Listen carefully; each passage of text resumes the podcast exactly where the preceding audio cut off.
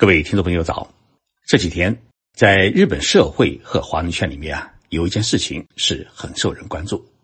那就是中国驻日本特命全权大使陈永华先生的离任。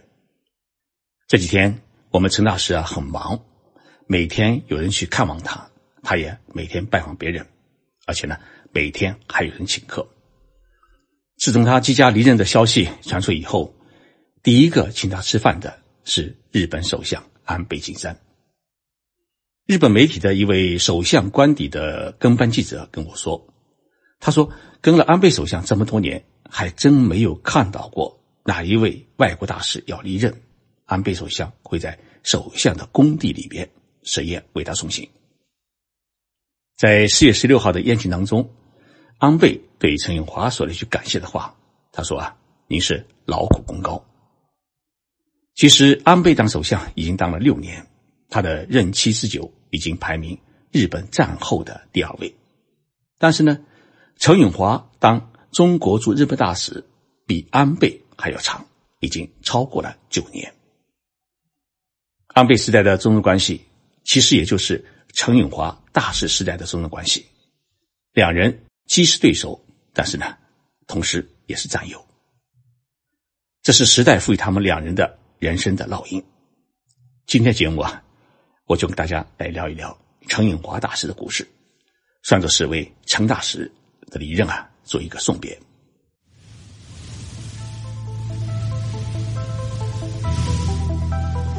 任你波涛汹涌，我自静静到来。静说日本，冷静才能说出真相。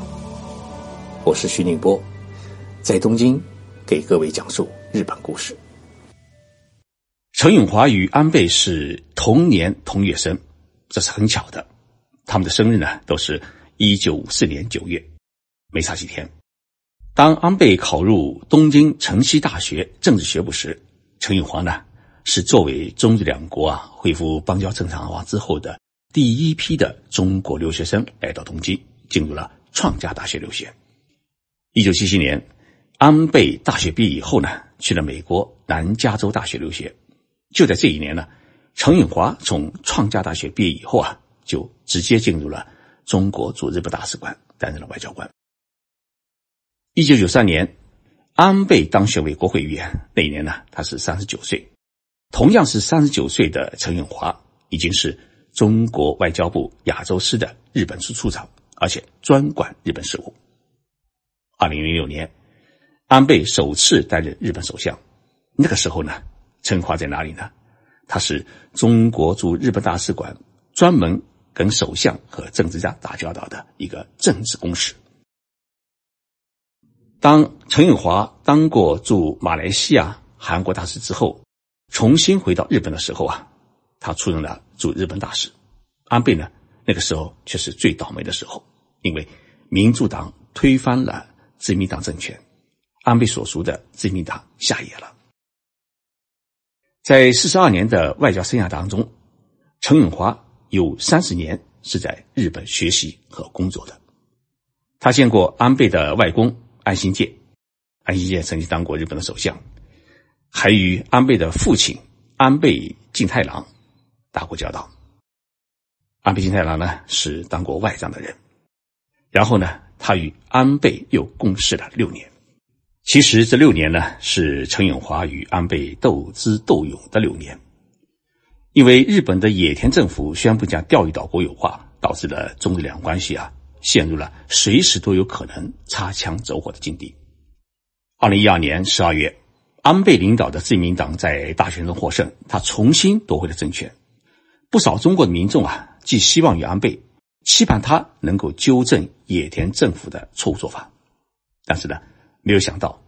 安倍是借势强化了所谓的钓鱼岛的防卫，并在西南诸岛实施了军事部署，强化了对中国海军与空军的监视，并在中国军舰与战斗机进出太平洋的主航道，也就是宫古海峡的两侧，部署了地对舰和地对空导弹。那个时候，我们常常会看到。陈永华大使刚刚向日本政府抗议完海上保安厅的巡视船啊侵入钓鱼岛海域，日本外务省呢，随后就把陈永华召见过去，对中国海警船进入钓鱼岛附近海域进行抗议。陈永华大使呢，就在大使馆与日本外务省之间是来回奔波，也就是提出抗议和接受抗议。但是我们每一次都能看到，一旦走出会客室，陈永华面对记者说出的第一句话，一定是“钓鱼岛及其附属岛屿自古以来就是中国固有领土”。在中日关系陷入最低谷的时候，日本一些友好人士也遭到了舆论的排斥，许多日本人对中国产生了诸多的误解和偏见。为了让更多的日本民众了解中国政府的立场和对中日友好的期许，这些年来啊。陈永华采取的一个战略是：走不通政坛，走民间，见不到政治家，见老百姓。只要有日本政府，尤其是地方政府和市民团体邀请，陈永华是一定挤出时间前去讲演。为此呢，陈永华走遍了日本四十三个都道府县，以自己的真诚向日本民众传递中国的声音。作为中国驻日本特命全权大使。陈永华的使命不仅仅要向日本各界说明中国政府的立场，还需要与日本各界呢保持联系，把日本合理的诉求反馈国内，尽可能的来改善两国关系，融通两国高层的接触与交流。二零一六年的八月上旬，刚刚结束禁渔期的中国四百多艘渔船出现在钓鱼岛附近海域捕捞，日本海上保安厅呢调集了大批的巡视船进行。围堵拦截，中国的海警船也全面介入保护中国渔船，现场局势呢是异常的紧张。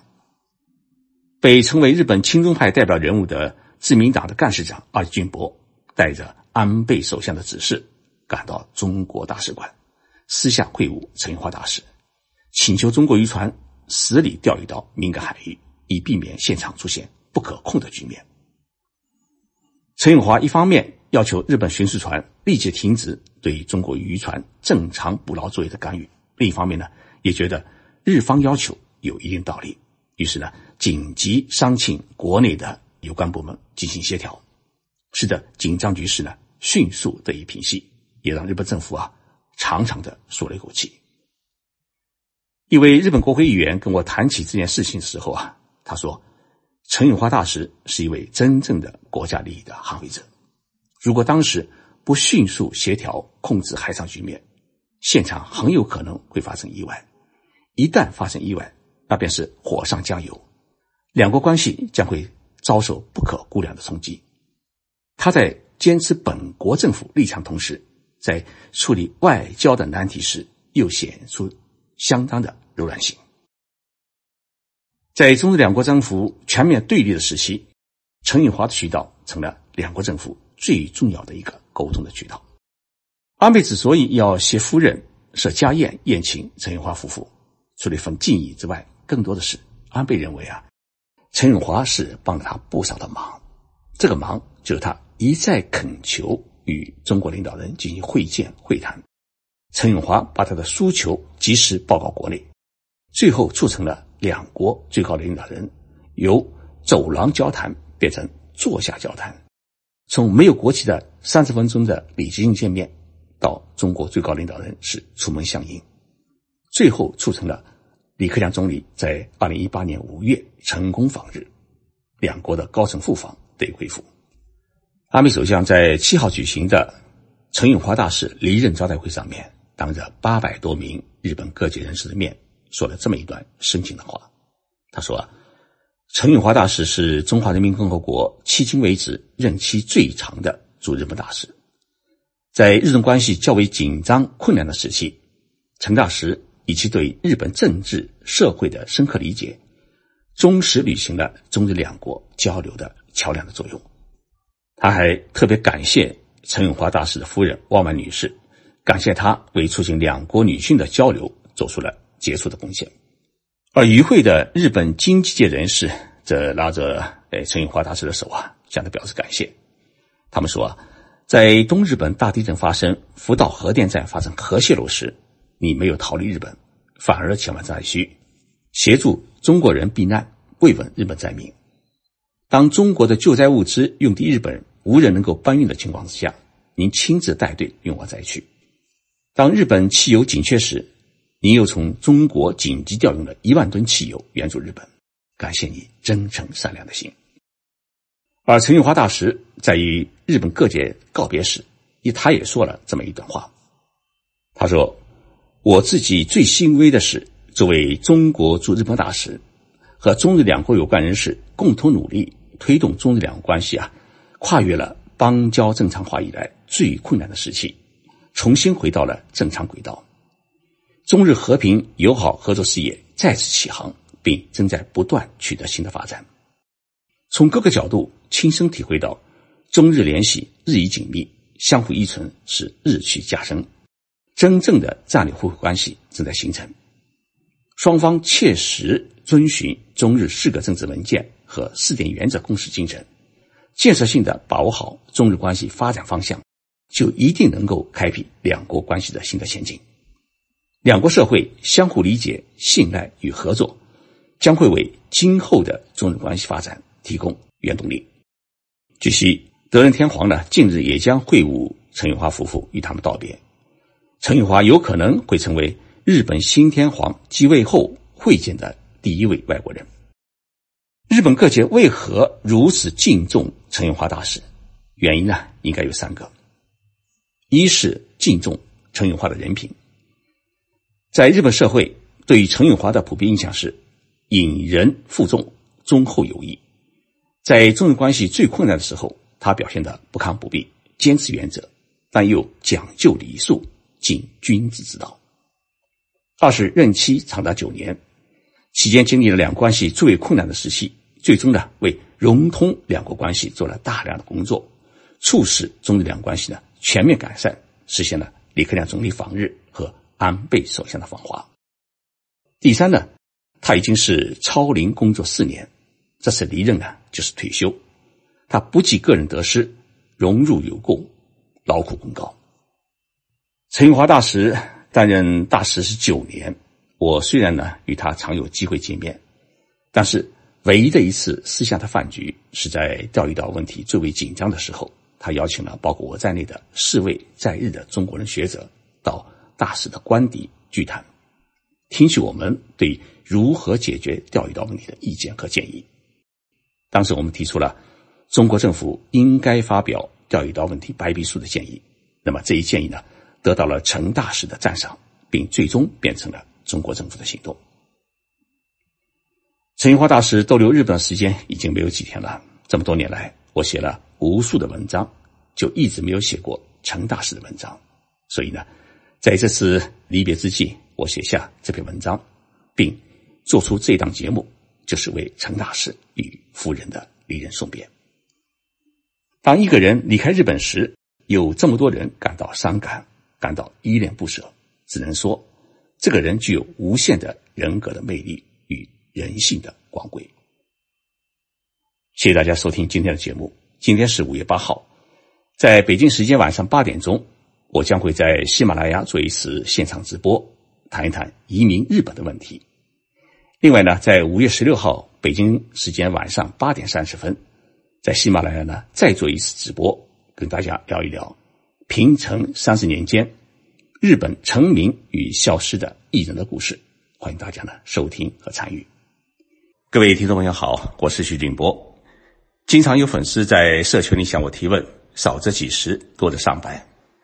为了更好地解决大家的提问，